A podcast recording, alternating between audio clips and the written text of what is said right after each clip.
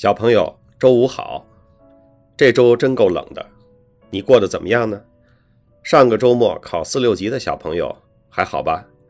考研备战到最后时刻的小朋友，你们也还好吧？越到临考越要劳逸结合啊。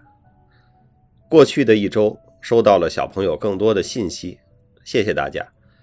问题我都记下了啊，关于学英语、学写作，关于说话、沟通和演讲。还有留学生活怎么样？这些我们都会慢慢聊到的。来的信息挺多的，不能一一回复，但是我能保证的是，我都看，而且会认真的记。我有三个小本儿：小朋友的学习、工作、生活问题一个本儿；小朋友推荐的书一个本儿；小朋友纠正我的错别字一个本儿。说到错别字儿，还要感谢更多的一字诗：妄加揣度。啊，不是妄加揣度，纤细不是纤细，教样不是笑样，渡过难关啊，这是我回复留言时错别字，应该是三点水的渡。倔强啊，不是倔强，艰苦卓绝，卓是二声。发嗲不是发爹，晕厥不是晕厥，还有日本那个地名叫心系，不是心谢。谢谢大家。咬文嚼字，继续加油。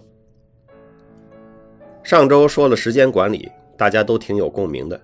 这个话题其实有很多角度的，过些日子我们可以再说说。所以那些熬夜上瘾呀，一做事儿就焦虑、开始不了的小朋友，你也别着急，我们以后还会聊。但是早睡早起肯定是好的。早睡做不到，你就早起嘛，每天早起五分钟，直到早到你满意。你早起了。到晚上你自然就早睡了。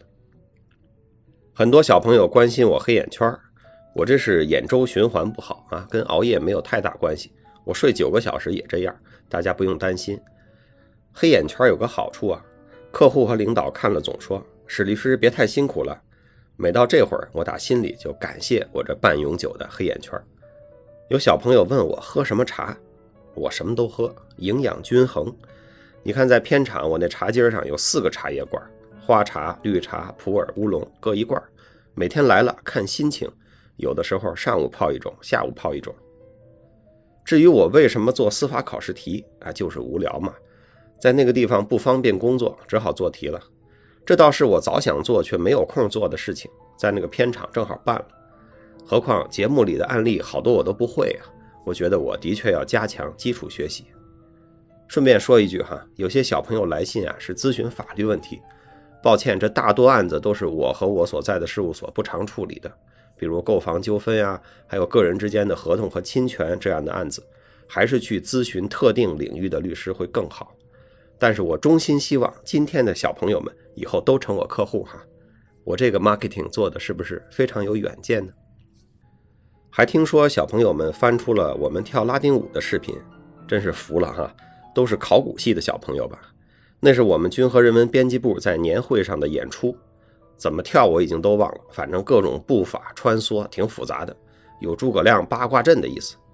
我印象深的是那个教练，就是前排领舞的那个帅哥，他说人类的舞蹈起源是两个：拜神和求偶。我们拉丁舞是求偶一路的，但是各位律师，你们为什么跳的都像拜神呢？所以说术业有专攻。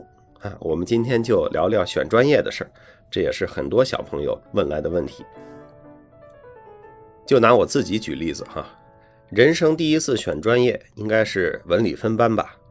高中时候选文科，那是因为我偏科，数学尤其不行。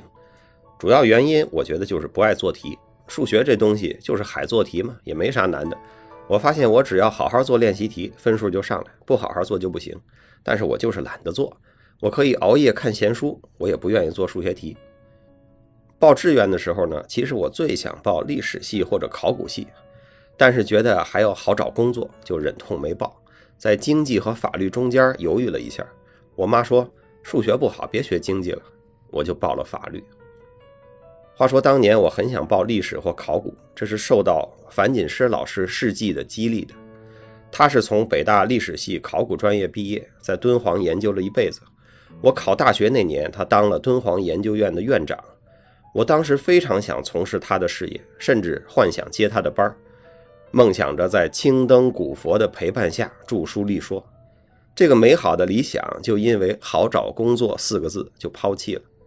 但是这个遗憾并没有散去。去年底，年逾八旬的樊锦诗老师出版了他的自传《此心归处是敦煌》，我赶紧买来。疫情期间在家读。我本以为学历史、学考古这件心事已经过去了，可是二十二年之后，我读到樊老师讲他考上了他向往的历史系的心情的时候，我的眼泪就流出来了，真的是滚烫的眼泪。我选择法律，从事今天的工作，我丝毫没有什么可抱怨的。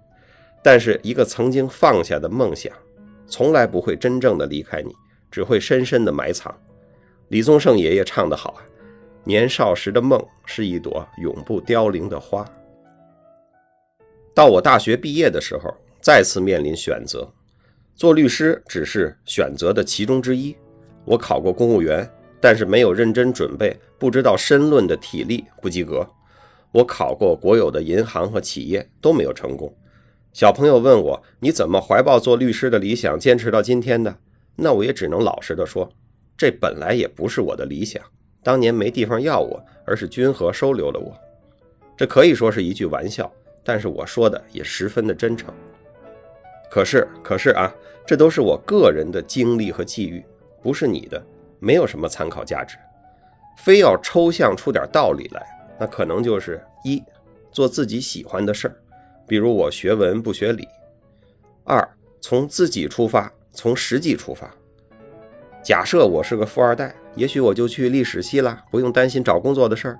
谁知道呢？很幸运我不是，我才走出了一个自己也没有想到的路。三呢，就是多尝试。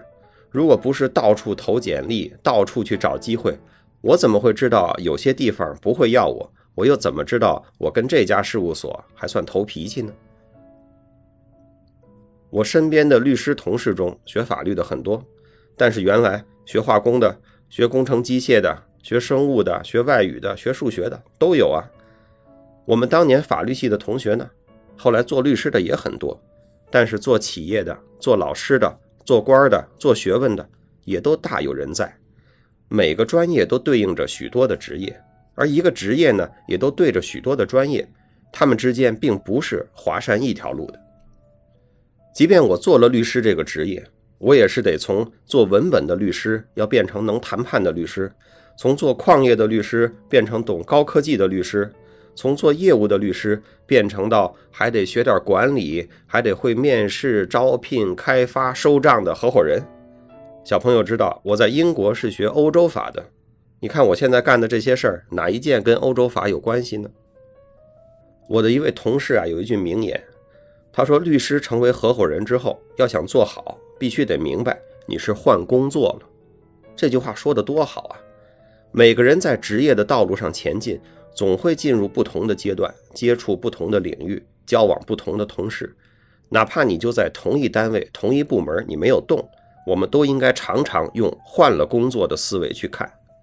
工作内容不是一成不变的，学过的专业也不是可以抱住一棵树啃一辈子的。有机会学习的时候啊，就多学习，艺不压身啊。总有你感谢自己当年没闲着，还是做了点东西、做了点事儿的时候。我现在就常常有这样的感觉，当年没闲着，说了点相声，写了点文章，现在被小朋友们翻出来看看，大家一乐，挺好的。跟选专业相关呀，还有一个维度就是行业。假如你是学人力资源的，你可以去不同的企业去做人事工作，而你工作的企业它所处的行业就和你的人事专业没什么直接关系了。你要想成长快。你还得在一个成长空间好的行业里哦。你要是会看行业成长，你可就了不起了，小朋友。因为买股票也是这个思路呀，买你看好的行业的龙头，然后重仓进入，最重的仓就是把你自己也压上了，对不对？学什么专业，做什么职业，选什么行业，小朋友，人生的题目多着呢。我这么说不是让你泄气，而是让你放松。因为一时的选择，它不是永远；一次的选择也不能定终生。你即便现在选了你满意的专业，你也得不断学习，保持敏锐，提高专业内外的能力，才能让你对自己满意。对，是对自己满意。我们好好学习，天天向上，不是给别人，是为了让自己觉得舒服，觉得满意。你说我不想学习，天天躺着最舒服，那也行。你也是一个知足常乐的小朋友，也欢迎你来听我读小说。最后啊，再给不知道怎么选的小朋友支一招：榜样学习法，找个榜样，按照他的路子走。过去一个我组里的小朋友跟我说：“我做律师好迷茫，不知道要不要去尝试其他行业。”我说：“你看见肖律师没有？在这行里做的最好，就差不多他那样。你努力一辈子，成为他那样，你满意吗？满意你就好好努力。如果成为肖律师你都不满意，那就赶紧转行。”顺便说一句，后来他转行了啊，希望肖律师不要不开心。好吧，这周就先聊到这里。请努力找时间读书，请努力找时间锻炼，请多多帮助他人，做到三请的，或者已经找到榜样，正在追赶榜样的路上努力的，请都来炫耀一下。小朋友，祝你周末愉快。